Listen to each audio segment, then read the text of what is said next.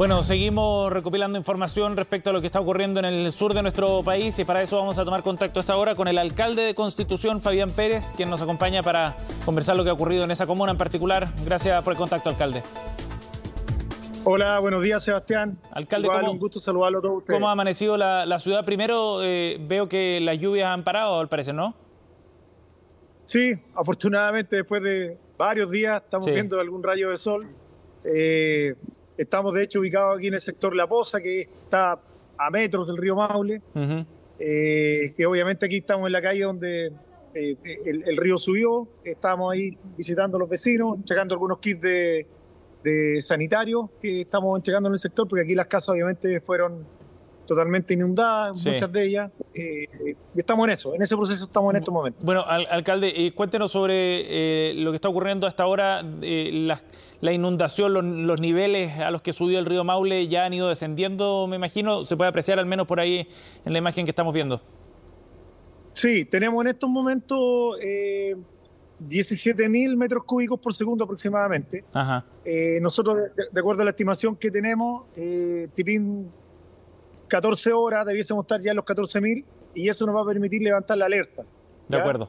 Eso es lo que estamos esperando eh, y con eso debiésemos llegar ya a tener un mayor grado de tranquilidad. Sí. Agregar que, el día, el, pic de agua lo tuvimos eh, marcando 27.000 metros cúbicos por segundo. 27. O sea, fue la verdad que algo, 27.300 aproximadamente, algo realmente enorme porque en el proceso anterior, en el suceso que ocurrió a fines de junio, claro. Eh, llegamos a los 16.300. Lo que tenemos hoy es lo que ocurrió hace dos meses atrás. Entonces la cantidad de agua es enorme y no ha bajado el caudal hasta el momento porque se sigue alimentando de algunos brazos que son del caudal del Maule hacia arriba, como el Loncomilla, eh, el Río Claro, entre otros ríos que están alimentando el Maule y que obviamente que hacen, hacen que que eso no, no baje el caudal en estos momentos frente a la Constitución. Sí, pero bueno, estamos viendo imágenes, alcalde, de lo que, de lo que ocurrió en las noches anteriores. Eh, eh, es realmente impresionante la cifra y los números que nos da usted, porque eh, estamos hablando de un caudal que en el pic estuvo por sobre el doble de lo que debería ser normal, ¿no? Usted nos decía que con 14 mil metros cúbicos por hora ya eso permite retirar la alerta, ¿no? Así es, esto, esto, la verdad que yo no soy experto en esta materia, pero tenemos un equipo de gente joven que ha levantado toda esta información, se hizo una, modelación eh, matemática en el fondo, ingenieros, geógrafos, y, eso lo fuimos comparando con la información de Senapred, con quien hemos tenido contacto permanente, con las autoridades regionales, y la verdad que nos ha permitido adelantarnos en el COGRID nuestro eh, con, con información propia. Entonces, lo quiero decir porque de repente muchas veces las comunas dependemos de, entidades superiores y afortunadamente nosotros logramos tener esta autonomía y nos ha permitido tener muy buena información y muy precisa. Entonces, lo digo para, para que se sepa el respaldo que tengo, no es un tema mío que yo sí, lo diga, Sí, por supuesto. Alcalde, ahora, em, a, la espera de que ya lleguemos a esos niveles normales y de que efectivamente la situación esté algo más normalizada, Em, viene el proceso de recuperación de la emergencia. ¿Qué catastro tienen, por ejemplo, hasta ahora de las viviendas afectadas por ese deporte del río Maule? Mira, recién, recién ayer partieron los equipos eh, aplicando la ficha FIBE. Vamos a demorarnos una semana aproximadamente porque quiero separar algunos temas. Primero está el tema domiciliario, que obviamente que es importante.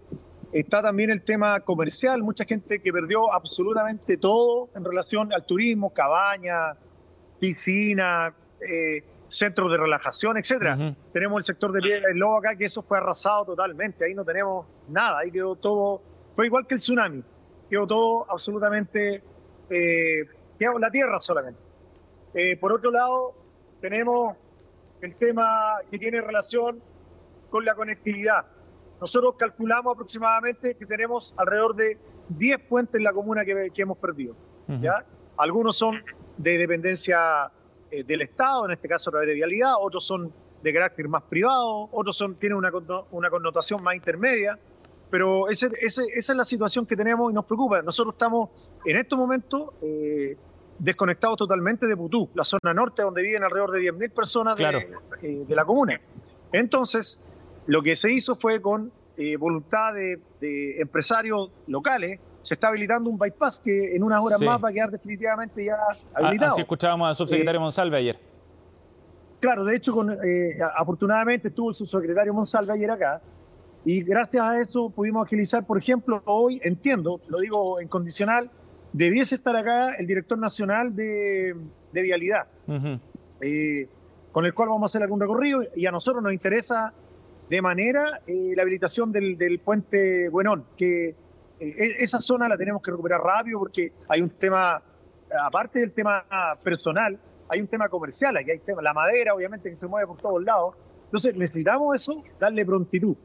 Por eso habilitamos eh, este, este, tema transitorio que solamente va a ser para la carga menor, para los vehículos menores. Eh, pero ahí tenemos una dificultad. Entonces, todo lo que tiene que ver con la conectividad, en el caso nuestro, es urgente. Eh, ¿Es urgente desde el punto de vista productivo, sobre todo? Exactamente. absolutamente urgente en el tema productivo. Entonces, todos sabemos que Constitución, su fuerte es la industria maderera, entonces necesitamos reactivar a la brevedad todo, el, todo lo que tiene relación con, eh, con esta industria, con, esta, eh, eh, con este comercio. Sí. Sí. alcalde, a la fecha, ¿cuántas familias están hoy día en albergues, por ejemplo? ¿Y cuántas familias están aisladas también a propósito de, los problemas de conectividad que usted nos mencionaba? Sí, tenemos aproximadamente 70 personas en, los albergues. eso, la verdad, que ha funcionado bastante bien.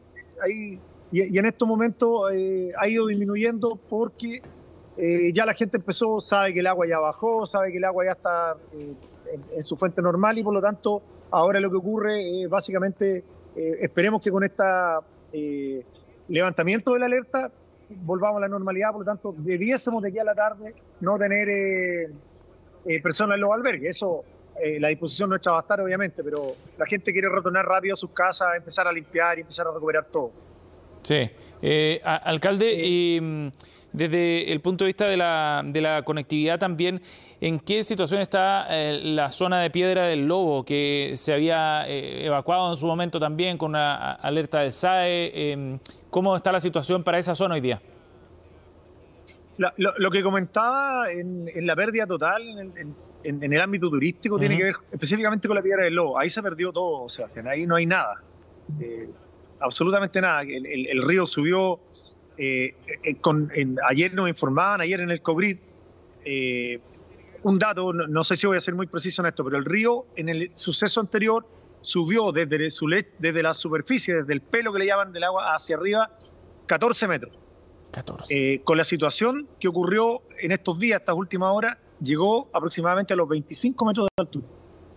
eso es lo que marcó en, alguna, en algunos sectores. Entonces, obviamente cuando se recogió y con la fuerza que venía, se llevó todo. Se todo Entonces ahí eh, nos preocupamos nosotros, por eso avisamos con anterioridad la evacuación. Lamentablemente hubo familias que no nos creyeron, personas que no nos creyeron, y ayer en la tarde se hicieron los últimos rescates eh, de, manera acuática a través de, una unidad que es el GERSA, que es de bomberos, eh, de Constitución, y con el apoyo del GERSA de Hualpén, que tuvieron que hacer maniobras muy arriesgadas porque la gente quedó totalmente eh, aislada en pequeños islotes y sobre techos muchas veces, porque no, no tenía otra opción. Entonces, ¿por qué recalco esto? Porque las autoridades cuando nos toca tomar decisiones en cualquier parte del país y se hacen estos llamados a evacuar preventivamente, voluntariamente, ojalá la gente aprenda y, sea eh, obediente. Claro. Porque pone en riesgo su vida. Aquí todos y todas tenemos que preocuparnos primero que nada por la vida nuestra de nuestros hijos, nuestras familias, de nuestras comunidades, pero necesitamos el apoyo también de, los vecinos en general. Y aquí en este caso no ocurrió eso y la verdad que fue muy, muy compleja la situación, eh, de, mucho riesgo y afortunadamente eh, la expertise que tienen los bomberos, que son especialistas en estos temas, se logró eh, mejorar. alcalde, lo último, ¿qué evaluación hace usted de las medidas que se implementaron y de la forma en la que se abordó la, emergencia, eh, desde el punto de vista general, digamos, de las medidas que se podrían haber tomado preventivamente y la respuesta también cuando ya la emergencia está en curso eh, ahí en la zona. No, la verdad que ahí, Sebastián, quiero, nosotros como constitución nos, han tocado todas las catástrofes, las hemos agarrado todas. Entonces, aquí hay una cultura que tiene relación con ¿Cómo funciona esto? cuando, hay, cuando hay alertas, cuando hay vías de evacuación. eh, cómo la gente tiene que proceder. Aquí eso está instalado, aquí, aquí en general la gente lo tiene claro y conoce de estos temas y no, no hay dificultades.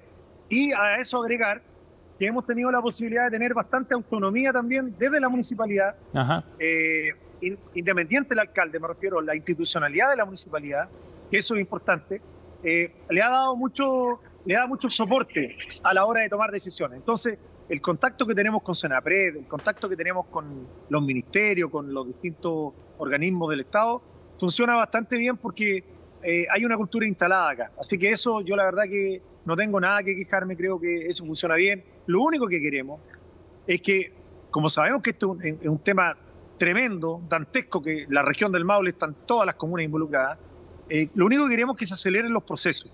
Ahí yo creo que hay mucho que mejorar desde el Estado, desde el gobierno, tiene que haber mayor celeridad en la, en la, respuesta. Creo que nos llenamos todavía de mucho papeleo eh, y eso obviamente que termina molestando a los vecinos, termina eh, generando mucha frustración y terminan buscando soluciones propias.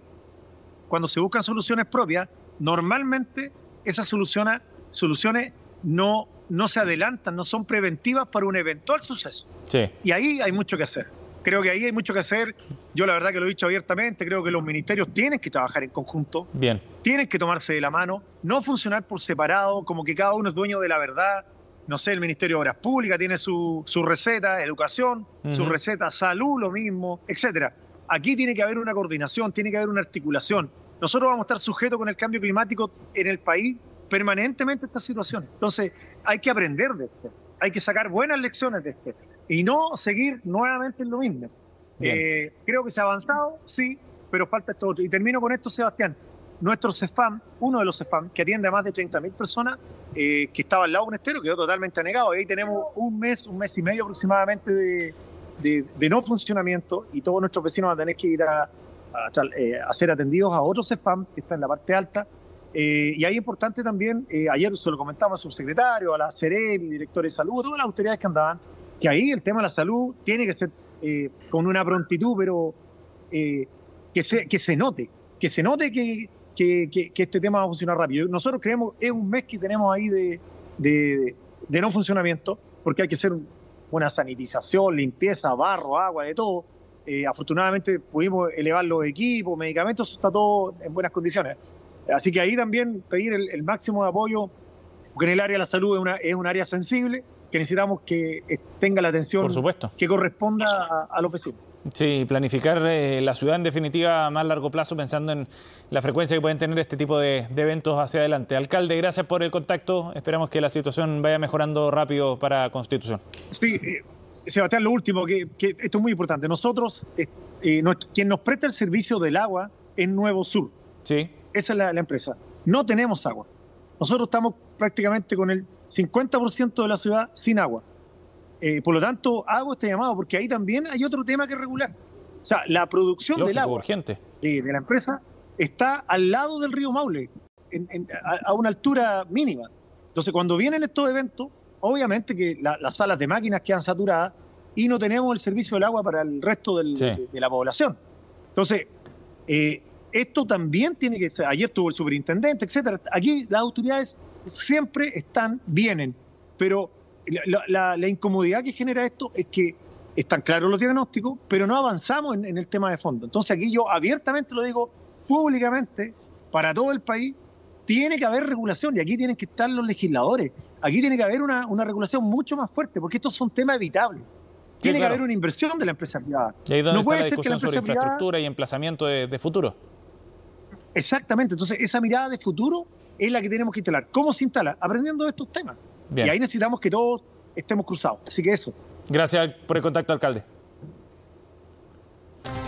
Son las 9 con 9. Nos vamos a una pausa y ya seguimos con Noticias Express.